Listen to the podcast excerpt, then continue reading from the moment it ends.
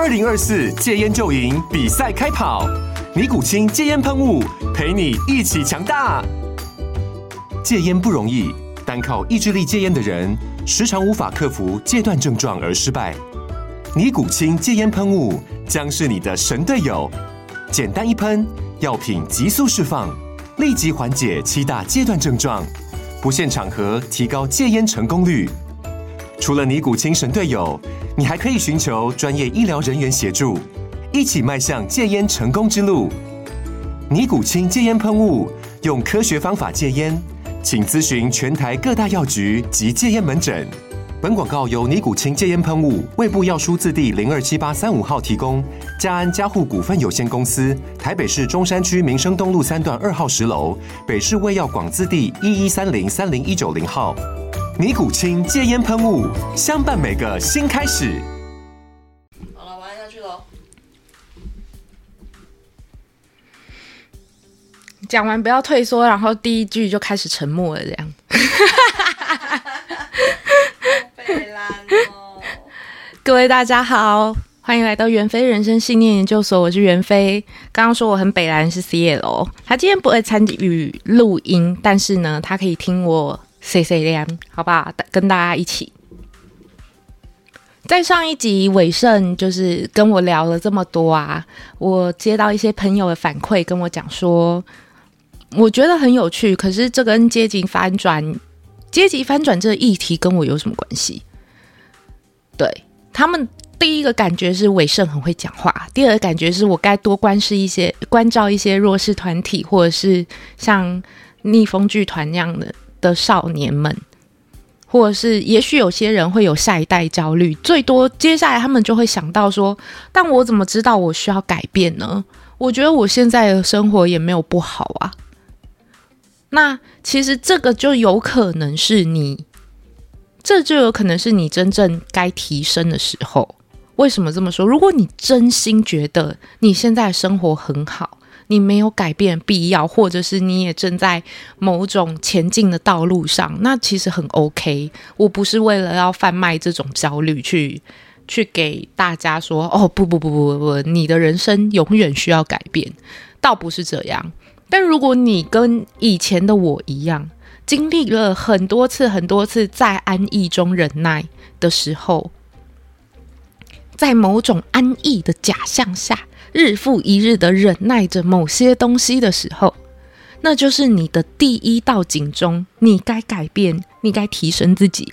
那那种提升不一定是体现在像我跟伟盛，可能是体现在嗯某种阶级的升级，或是人生的升级。但其实人生的升级有很多东西可以可以体现，包括你的你可能想法。身心灵，或者是可能经济或者副业，或者是你打开了某一扇新的大门，你有新的方向，那都是某种提升。那什么样的状况，人们才会想到要改变呢？我们为什么要改变呢？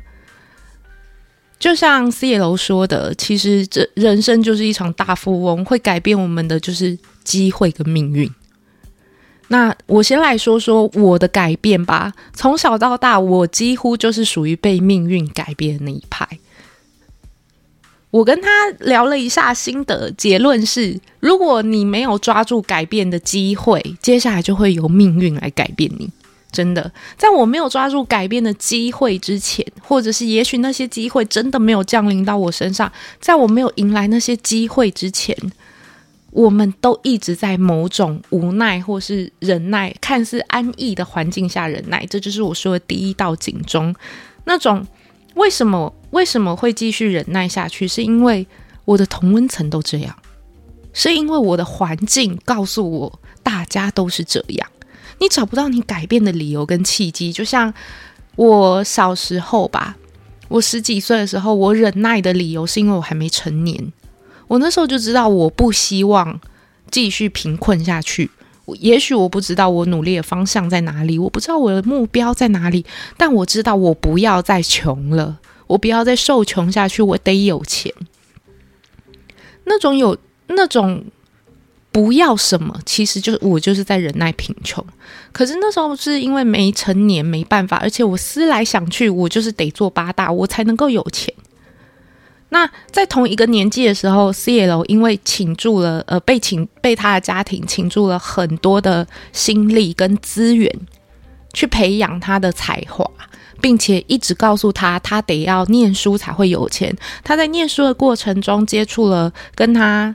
比他阶级还要高的人，然后体会到了所谓的赚钱，并不是只能像他家一样用 case 去换，用努力去换。他们很懂得运用资源，他抓住了那个机会去学习了不同跟他不同阶层的人是怎么赚钱的。那我没有，所以我是在最后被贫穷逼到不行了。我决定，我一定要去做八大，去。我不知道我要干嘛，但我知道我要赚钱。赚钱最快就是去做八大，所以我被命运逼着改变。好，那在这中间，可是在这中间，我最后还是继续忍受，因为在成年之后，我还在念书，我念了大学。只要做，诶，只要念大学，我去做八大，被发现我会被退学。那那时候我也是很硬气啊，就是不想被退学，所以我也忍耐到了毕业，甚至在毕业之后，我又告诉自己啊，可是做色情行业好像还是不好吧，不然我在一般的工作里面努力看看好了啦。但是这中间我一直没有去学习新的东西哦，其实这就是第二道警钟了。其实这就是第二道警钟，你很久没有去学习新事物的冲动了。为什么我这么说呢？因为你总是要去学习新知，不管你有没有目标啦。你有目标那很好嘛。我们来看那个创造安娜的奈芙，他有目标，他只是一直拖着。可是其实如果他愿意去学习如何用手机低成本的拍出一部电影，这一切大可以进行。他不需要非得要存到一笔钱才能够真的去拍电影。他才能够真的去当导演。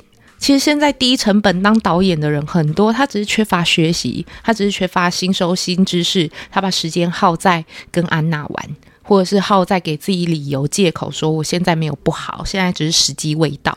他一样也在某种安逸的假象中忍耐他的梦想没有前进这件事情。于是我一直到我真的。成年，然后毕业，然后又过了半年之后，我才真的下定决心去做八大。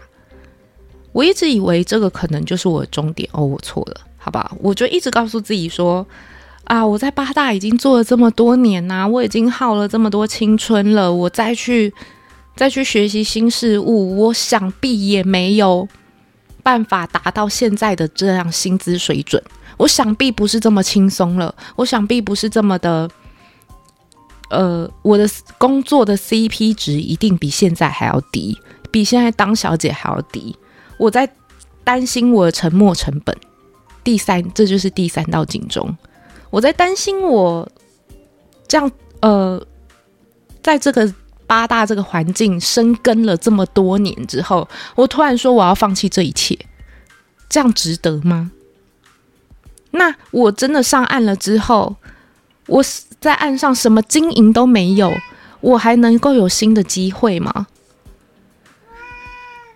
啊，星星也很担心，我知道，大概是大概是这种担心阻碍了我前进的脚步。这七年当中，我其实并没有去学习一些真的跟我人生有关的，嗯、关系到我人生进步的新事物，我不会说我去学瑜伽、学肚皮舞、学投资理财没有意义。我相信每件事情都有意义，但是它并没有这些事情并没有真正真正的来到来到给我一个真正离开这个环境的机的那种机会、命运转折点。但是我必须说。我当时就一直知道做小姐不是长久之计，讲归讲啦，但我必须承认，那时我一直也告诉自己，小姐这个你可以做多久就做多久。你说真的有人，真的有人告诉自己说啊，小姐，这就是你一时没钱去做的，你都做个几年，存了一笔钱就好上岸了。做几年是指指几年呐、钱是指多少钱呐、钱会有人嫌少吗？我当然是赚越多越好，做到我不能做为止啊！我不知道大家相不相信，我真的听说过，如果你当小姐啊，然后在脚上挂一个脚链，那你就会一辈子做小姐。于是我隔天就去买了一条脚链，我真的干过这种事情。好，这是题外话，好不好？我就还是在担心沉没成本，跟担心我没有新的机会。那我必须说，身为半路过来人，我也在前进的路上，但我至少已经跨过，至少我已经知道自己不要的是什么，而我跨过了那个舒适圈，然后来到了新的地方。我必须说，如果你真的走在正确的道路上，你根本不会担心这些，那就已经不是。如果你已经跨出去了。你不会担，你不需要再担心这些，因为你已经跨出去了。怎么样知道你出去以后会是一个正确的道路呢？就是你有新的目标，你不再迷惘，说我到底要干什么。这时候，不管你朝着哪个方向，有没有机会，你已经在前进的路上了。什么时候是一个终点呢？什么时候你会知道你成功了呢？当然不是指。就是你得了艾美奖啊、金钟奖啊、金像奖啊，你不需要用奖项或者是收入去肯定你的成就。为什么？因为其实并没有终点，并没有完美这件事情。你说影帝，影帝做一个演员，一直到了影帝级，得到了金钟奖、金像奖还是什么乱七八糟奖，那你说他就不演戏了吗？没有，这些人在求突破。所谓的终点，在所谓的完美终点，这些东西在人的生命里面其实是不存在的。人真正唯一存在的终点只有死亡，好吧？你一定会有新的目标，就算那个目标跟你原本的道路设定完全不一样，那想必又会是新的机会，或是命运，或是新的在安逸中忍耐什么的时候到来，告诉你你该学习新的东西，告诉你你应该站上巨人肩膀，告诉你你应该踏出你的舒适圈，你才会发现到哦，我该改变，我该提升自己。如果你想要让自己更好，好不好？其实，所谓踏出舒适圈，并没有这么难。对我来说，我是因为认识了 CL，我是认识了 CL 之后，我常常去他家玩，然后看他看过的一些书。他在跟我推荐的时候，首先是他跟我说，他觉得某一些心灵层面的书啊，呃，你其实可以很悲伤，你其实可以很难过，类似那样子的心灵书籍，他觉得那样的东西是一种。那叫什么？贩卖焦虑，贩卖空虚，那是自溺。我其实，在那时候，我还没有一个很大的感觉，我只是觉得说，哦，这个人跟我的同文层不一样，因为我的朋友总是与我，我们都一样，我们总是在处理情绪上的问题，我们总是在 FB 发文说，啊，我最近心情好差哦，那个店家怎么可以先赶我走？明明就是我先来，我先占位子的。大概是这样，对，他们总是在想办法处理他的情绪。然而，我只意识到 CL 不是这种人，他是一个跟我不一样的人。直到他又，我们就聊到了那个《K 贾伊娜》这一本书，他也说他没有去看这本书，他也不觉得还有看的必要，因为他认为那是在贩卖焦虑，怎么样的？我说，那哦，抱歉，更正，他不是在贩卖焦虑，他在卖惨。对，他说卖惨。可见我不是很 care 这这一个塔，因为我觉得这个还好。对，好，那那卖惨这件事情让我意识到了。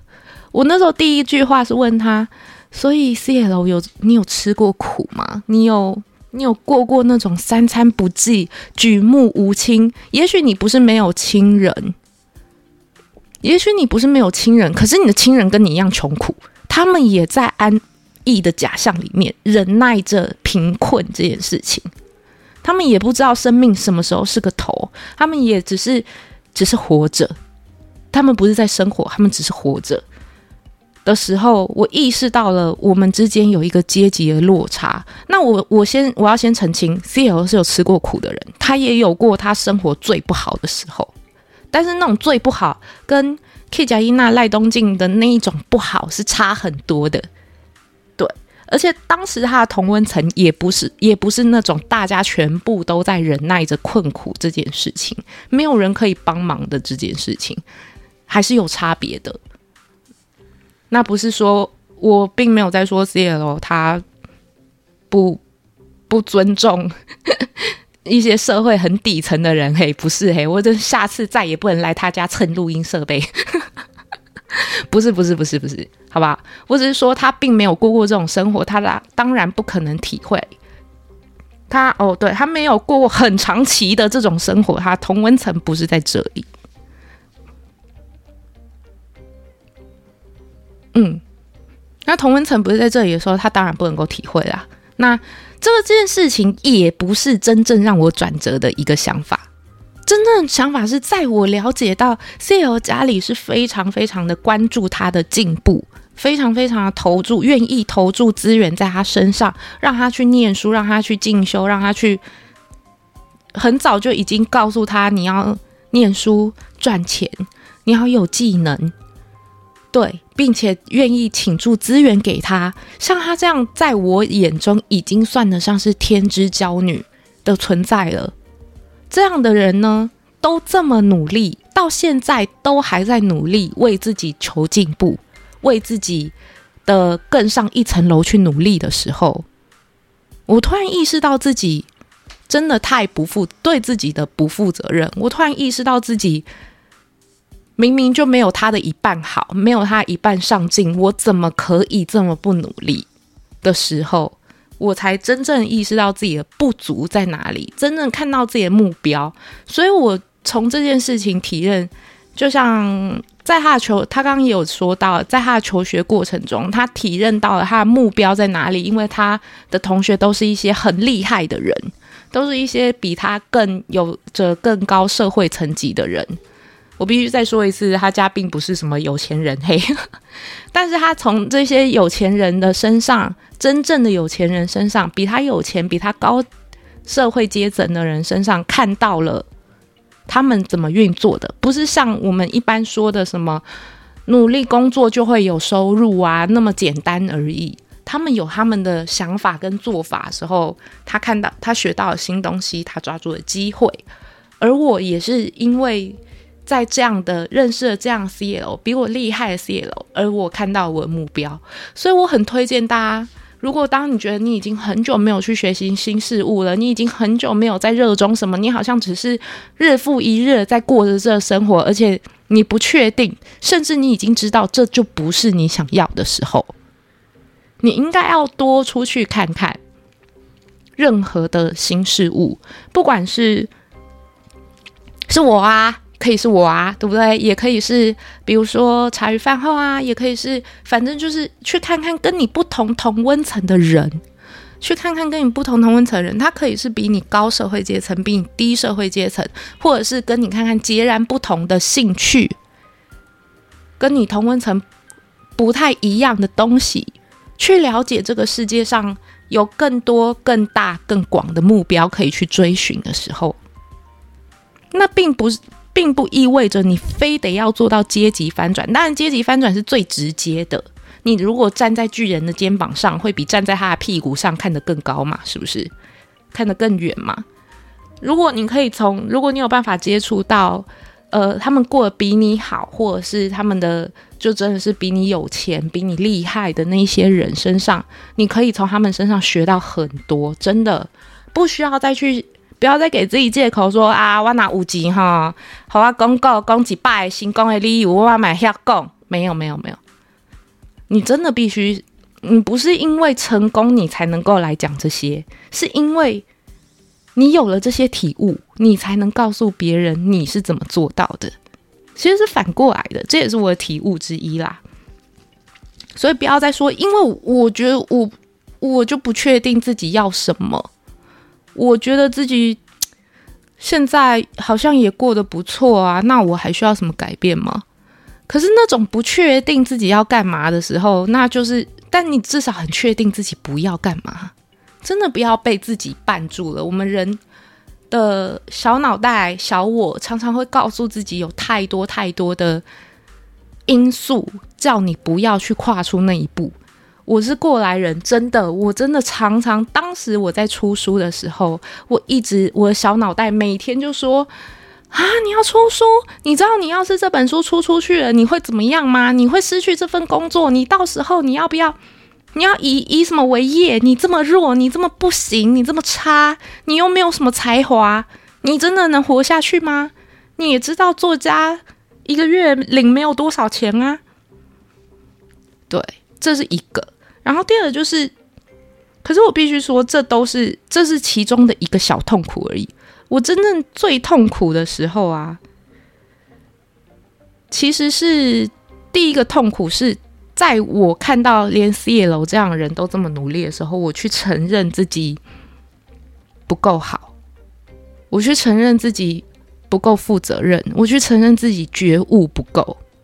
我的觉悟只做了半套，好吧？我只我只告诉自己要改变，可是我却不知道自己要改变什么，我也不知道自己的目标在哪里，因为我眼界不够。对一个很爱面子的我来说，这是一个不足，这是当下我是很尴尬的，我是很窘困的。对，尤其尤其他也是一个很直接的人，他是直接告诉我，你就是这点不 OK。的时候，其实我是很窘困的。可是对我来讲，毕竟我有先做个半套的觉悟啦，所以我跨过这一关也是蛮快的。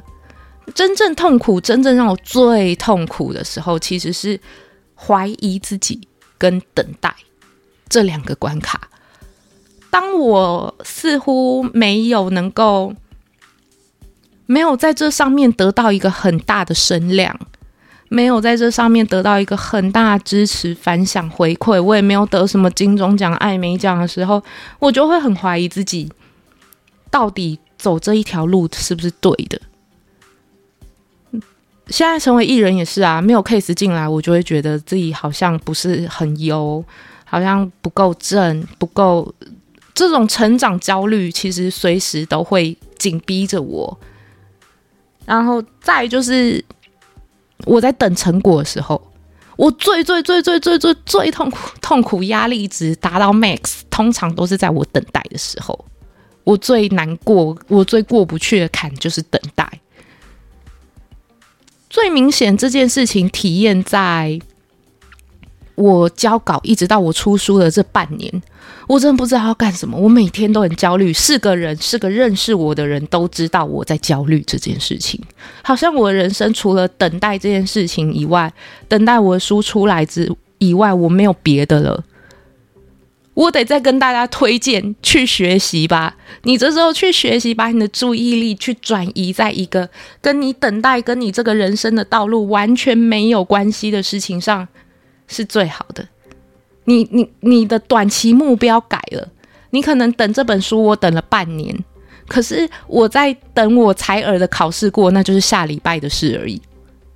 对，你真的去需要去学习新的东西，我必须，我不知道这个东西能不能给我一个新的未来，但是至少它可以转移我的焦虑。我最痛苦的时候，其实都是这几关。那至于什么？至于那一些什么啊，可是我这样子能不能够真的会好吗？真的应该这么做吗？真的怎么样吗？这些焦虑都是在我跨出去以前的事了。这些焦虑真的，反而在你真正跨出了舒适圈以后，你就已经不在这一条路上了。你至少你会知道，我不，我不能告诉你，你在做出改变之后，是不是就能够真的成功，对不对？如我如果可以告诉你这些，我可能就是开。神童频道的仙姑频道，但我不是，我只能告诉你，你在感受这些焦虑的时候，你已经在路上了。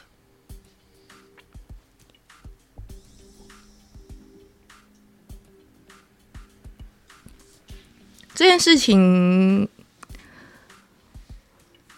呃，我跟大家分享一件事，就是我记得我做过一个大众塔罗占卜。那时候就刚好是因为这件，嗯、现在这种青黄不接的时候，可能也没没什么 case 啊。然后在我钱快要用尽的时候，我刚好做了一个大众塔罗占卜，然后去提到，去提呃关于我的金钱问题的时候，他刚好说：“哦，选到这组牌卡的人是不是在提呃，是不是最近正在烦恼一些金钱的问题呢？”宇宙告诉你，你的这个选择是不会错的，只要你走在正确的道路上，你是不会受穷的。最后，我必须说，我真的后来就有一笔钱进来。虽然说那笔钱是建立在我的投资亏损上啦，但是你要说结论的话，宇宙是的确没有让我受穷，这又给了我另外一个激励，就是原来我真的走在正确的道路上。你知道，我真的因为这个占卜啊，把我身上最后的几千块又给它用掉了。就是，我就想试试看，我做一个小实验试试看，是不是。我真的身无分文，然后宇宙还会再给我另外一口饭吃，我真就把它花掉了。那我的实验结果，我跟大家分享，我的确最后没有挨到穷，我真的没有就流离失所，我真的没有就饿死，好吧？我相信，只要你肯踏出这一步，只要你敢去做到这一个程度，你不会受穷。那也就是说，你根本就没有必要一直忍耐在一个安逸的舒适圈呐、